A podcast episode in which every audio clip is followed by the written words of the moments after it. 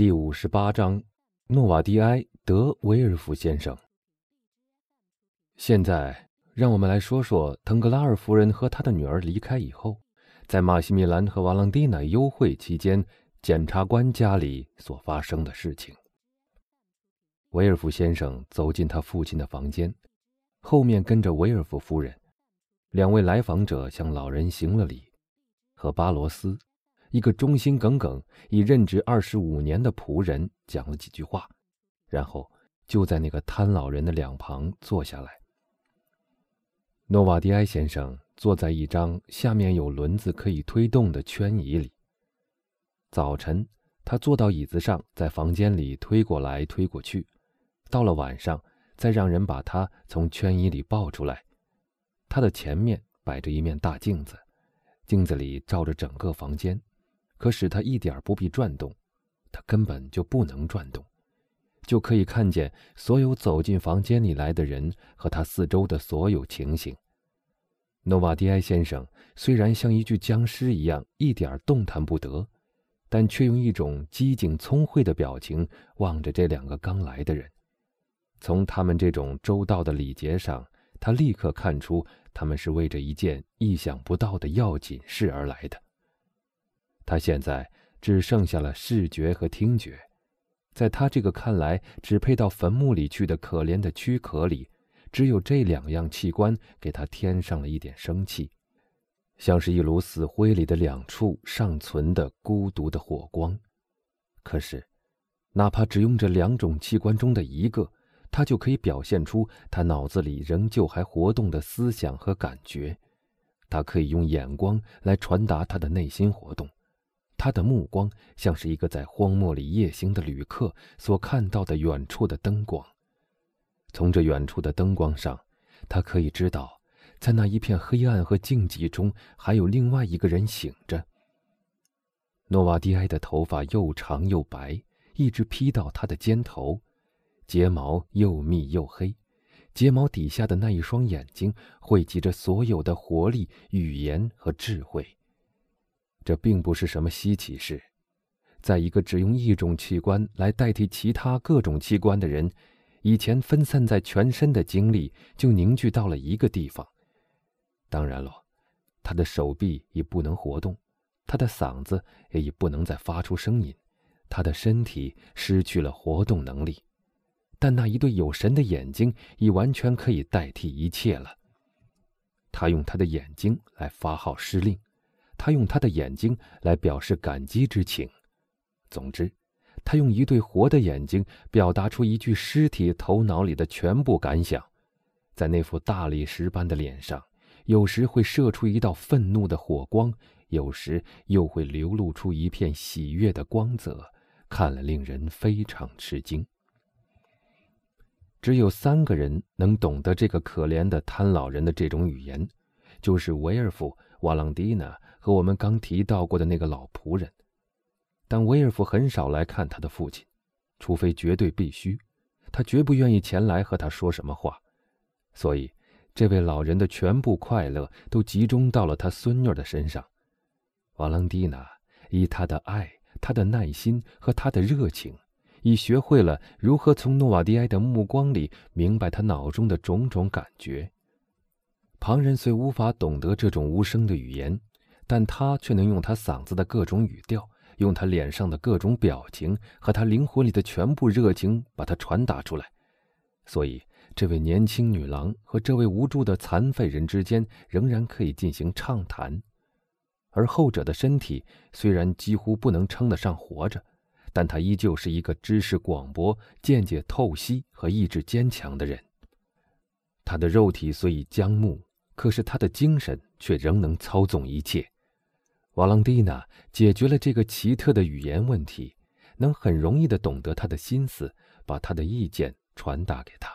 他有孜孜不倦的热情，凡是日常生活上的普通事物，他极少会误解老人的意思，总能满足那依旧还活着而且还能思想的那大脑的希望和那个差不多已经死掉的身体的需要。至于那位仆人，我们已经说过了。他和他的主人已相处二十五年，所以他知道他的所有习惯，极少需要诺瓦迪埃自己来要求什么东西。威尔夫马上就要和他的父亲进行一次非同寻常的谈话了，他无需瓦朗蒂娜或那仆人的帮助。我们前面说过，他完全明白这位老人的语言。如果说他并没有常常利用这种理解力，那是因为他对父亲绝不关心或懒得和他接触的缘故。所以，他让瓦朗蒂娜到花园里去，并且支开巴罗斯，他自己坐在他父亲的右边，威尔夫夫人则坐在左边。然后他就对他说：“阁下，我没有去叫瓦朗蒂娜来，而且还支开了巴罗斯。我想您不会觉着不高兴，因为我们要商量的这件事当着他们的面谈不合适。威尔夫夫人和我要向您报告一个消息。”在威尔夫讲这一大段开场白的过程中，诺瓦迪埃的脸上始终毫无表情。威尔夫则恰恰相反，他极力想把他的眼光穿透到老人的心底里。这个消息，检察官用那种冷淡和坚决的口气继续说，似乎要断然拒绝一切商量余地似的。嗯，我们相信一定会得到您的赞许。那位残废人的眼光里仍然保持着那种漠然的表情，不让他的儿子探测到他脑子里的感想。他听着，只是表现出他听着而已。阁下，威尔夫又说：“我们想给瓦朗蒂娜操办婚事了。即使老人的脸是用蜡浇成的，也不能如此淡漠无情了。”这个消息并没有在他的脸上产生任何动情的痕迹。婚事在三个月之内就要举行，威尔夫说。诺瓦迪埃的眼睛仍然保持着那种毫无反应的表情。威尔夫夫人这时也来参加谈话，接上说：“我们想您大概很关心这个消息，阁下，因为您一向非常钟爱瓦朗蒂娜，所以我们现在只要把他那个年轻人的名字告诉您就得了。瓦朗蒂娜这门亲事最理想不过了。”他很有家产，社会地位也很高。至于他的人品，可以保证他将来生活的很幸福。而且他的名字您大概也不会完全不知道。我们说的那个人就是伊皮奈男爵，弗兰兹·奎斯奈尔先生。在他的妻子讲话的过程中，威尔夫仔细打量着那老人的脸。当威尔夫夫人说出伊皮奈这个名字的时候，诺瓦迪埃先生眼睛里的瞳孔便开始渐渐放大，同时，他的眼皮像一个快要讲话时的人的嘴唇那样抖动起来。他向维尔夫夫人和他的儿子闪电般的扫射了一眼。检察官知道诺瓦迪埃先生和老伊皮奈之间的政治宿仇，很明白做这个宣布所产生出的激怒，但他假装没有觉得。等他的妻子说完以后，就接着往下说下去。阁下，他说：“您知道瓦朗蒂娜都快十九岁了，所以必须赶快给她找上一门适当的亲事。我们做打算的时候并没有忘记您，我们事先已经打听的十分清楚。瓦朗蒂娜未来的丈夫同意，不是同意住在这座房子里，因为住在这里这对年轻人大概会觉得不方便，而是同意您去和他们住在一起。您和瓦朗蒂娜从来都是相依为命的。”这样就可以互相不分离，你的习惯也不至于受到破坏。那时您不仅有一个，而且会有两个孩子来照顾您了。诺瓦迪埃的目光中显出了盛怒，显然那老人的脑子里在煎熬着某种极痛苦的念头，因为那悲愤的喊叫已升到了他的喉咙口，但因为喊不出来，所以几乎窒息了他。他的瞳孔和嘴唇憋得发了紫。威尔夫静静地打开了一扇窗子，说道：“天气暖极了，把诺瓦迪埃先生热坏了。”然后，他又回到了他原来的地方，但没有再坐下来。这门亲事，威尔夫夫人又说道：“伊皮奈先生和他的家人也是很乐意的，而且他也没什么近亲，只有一位叔叔和一个婶娘。他母亲是在他出生的时候死的。”他父亲在一八一五年遭人暗杀，当时他只有两岁，所以他可以自己拿主意。那次的暗杀事件很神秘，威尔夫说道。凶手至今也没查出来，尽管有嫌疑的人不止一个。诺瓦迪埃费了很大的劲儿，竟在嘴边显出了微笑。哦，威尔夫继续说道：“那些真正有罪的人，这桩罪案的主犯，总有一天会落到法律的手里的，然后他们将再受到上帝的审判。那些人大概倒很乐于处在我们的位置。”嫁一个女儿给弗兰兹·伊皮奈先生，借此洗刷掉外表上的一切嫌疑。诺瓦迪埃这次倒很能控制住自己的情绪，不像是一个衰弱瘫痪的人。是的，我懂的。他的目光中流露出这样的回答，在这种目光里，还有一种强烈的激愤和极其蔑视的情感。威尔夫充分懂得他父亲的意思。他微微耸了耸肩，然后向他的妻子示意可以走了。现在，阁下，威尔夫夫人说道：“我必须向您告辞了。您要不要我叫爱德华来陪您一会儿？”大家早就约定，假如老人表示同意，他就闭一下眼睛；假如表示不同意，就连眨几下；假如他想说什么，他就抬眼向天。假如他要瓦朗蒂娜来，就只闭他的右眼；假如叫巴罗斯来，就闭左眼。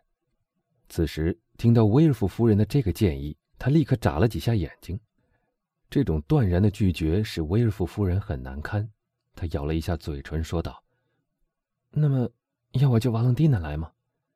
老人热切地闭了眼睛，表明他正希望如此。威尔夫夫妇鞠了一躬，走出了房间，吩咐去叫瓦朗蒂娜来。瓦朗蒂娜已经知道，他今天得和诺瓦迪埃先生特别多谈一次。他的父母刚一出去，他就进来了，脸上依旧带着激动的神情。他一眼就看出他的祖父很痛苦，知道他心里一定有很多事讲给他听。亲爱的爷爷，他大声说道：“怎么了？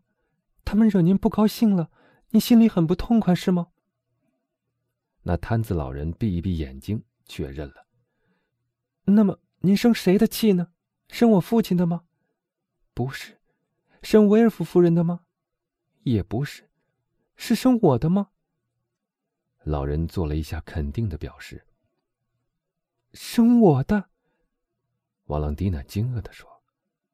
老人又肯定了一下这个意思。亲爱的爷爷，我做错了什么事，以致您要生我的气呢？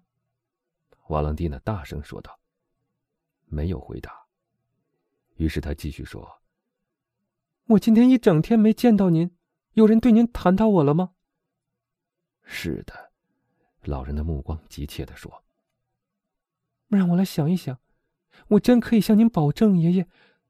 啊，威尔夫先生和威尔夫夫人刚刚离开这个房间，是不是？”“是的。”他们告诉了您一件事，您是因为那件事才动怒的，是不是？那么是什么事呢？我可不可以先去问问他们，然后再来向您解释？不不，诺瓦迪埃的目光说：“啊，您吓坏我了！他们都讲了些什么事呢？”于是他现出一种苦思冥想的样子。啊，我知道了。他压低了声音，靠到老人身边说道。他们谈到了我的婚事，对不对？是的，那愤怒的目光回答。我懂了，您生气是因为我没告诉您这件事，可那是因为他们坚持要我保守秘密，求我一点都不要告诉您的。他们甚至都不让我知道他们的想法，我也是自己碰巧发现的。这就是我对您保持缄默的原因，亲爱的爷爷，请宽恕我吧。但老人的目光并没有使他感到安心，他似乎在说：“我所生气的，并不只是你的缄默。”那么还有什么呢？那青年女郎问道。“亲爱的爷爷，或许您以为我会抛弃您，以为我会在结婚之后忘了您，是不是？”“不。”“那么，他们已经告诉您，伊皮奈先生同意我们大家住在一起喽？”是的。那么您为什么还要不高兴呢？老人的眼睛里露出了一种爱抚的目光。哦，我懂了，瓦朗蒂娜说道。那是因为您爱我。老人同意了。您是怕我将来会不快乐？是的。您不喜欢弗兰兹先生吗？那双眼睛接连眨了几下。不，不，不。您不高兴结这门亲事吗？是的。听我说。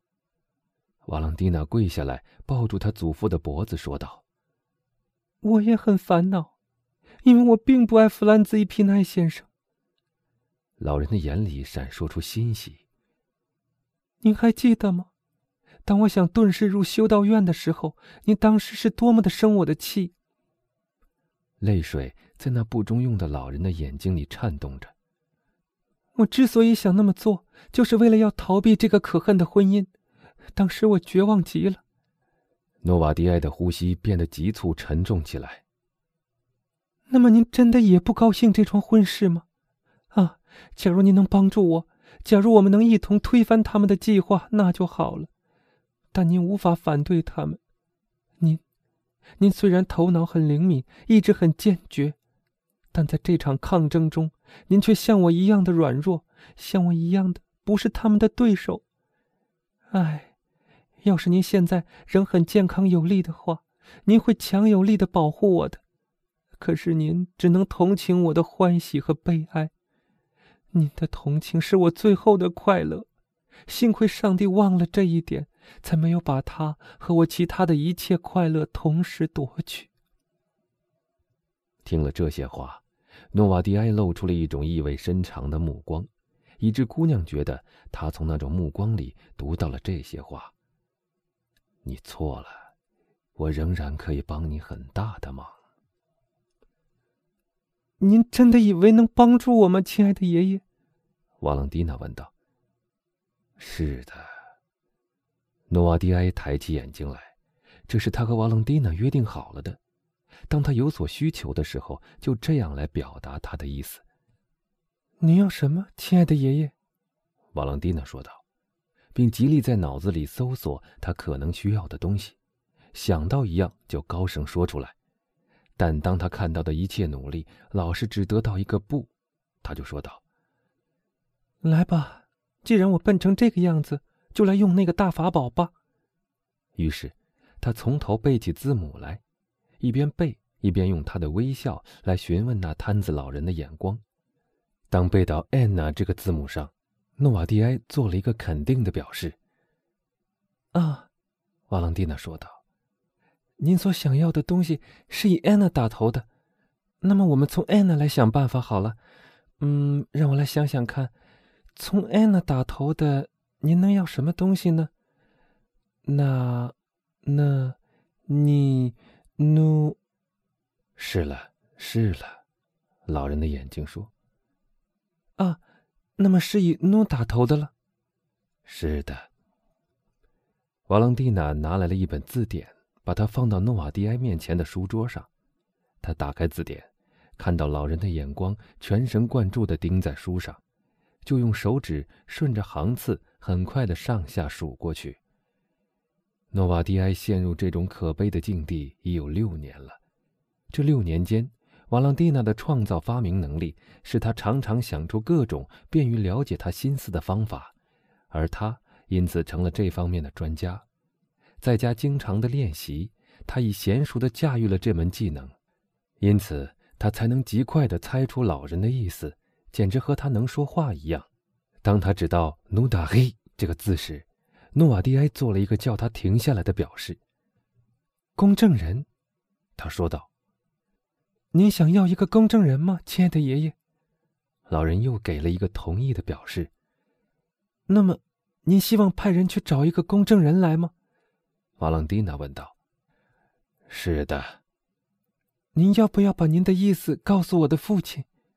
要的。你希望马上就去找公证人来吗？是的。那么，叫他们立刻去找好了，亲爱的爷爷。您还要别的东西吗？不要了。瓦朗蒂娜拉铃吩咐仆人去告诉维尔夫先生和夫人，请他们到诺瓦迪埃先生的房间里来。您现在满意了吗？瓦朗蒂娜说道。满意了，我相信您已满意了，是吗？这事可真不容易猜到，是不是？于是，那姑娘向她的祖父微笑了一下，就好像她是一个小孩子似的。威尔夫先生来了，后面跟着巴罗斯。你叫我来有什么事，阁下？他问那摊子老人。阁下，瓦朗蒂娜说道：“祖父想要一位公证人。”听到这个意外的奇怪要求。威尔夫先生把询问的目光转向了他的父亲。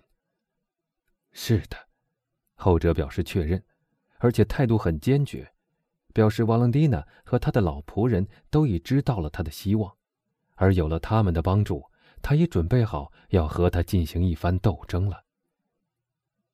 您想要一位公证人？威尔夫问道。是的。做什么呢？诺瓦迪埃没有回答。您要公证人来做什么？那不中用的老人的眼光始终坚定不移，他正是用这种表情来显示他的决心是不可动摇的。您是想做什么事来对付我们吗？您觉得这样做值得吗？威尔夫说道。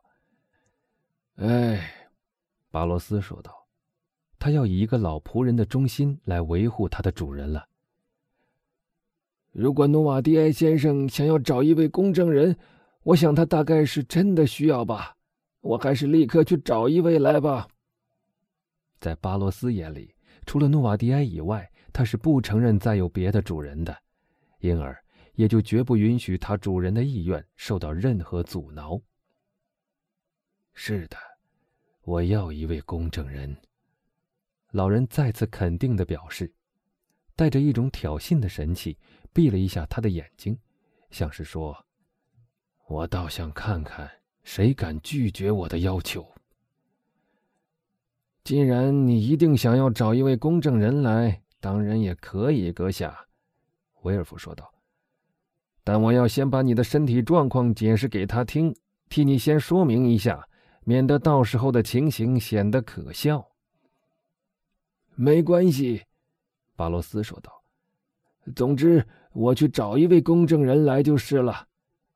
说完，那老仆人便得意洋洋的办事去了。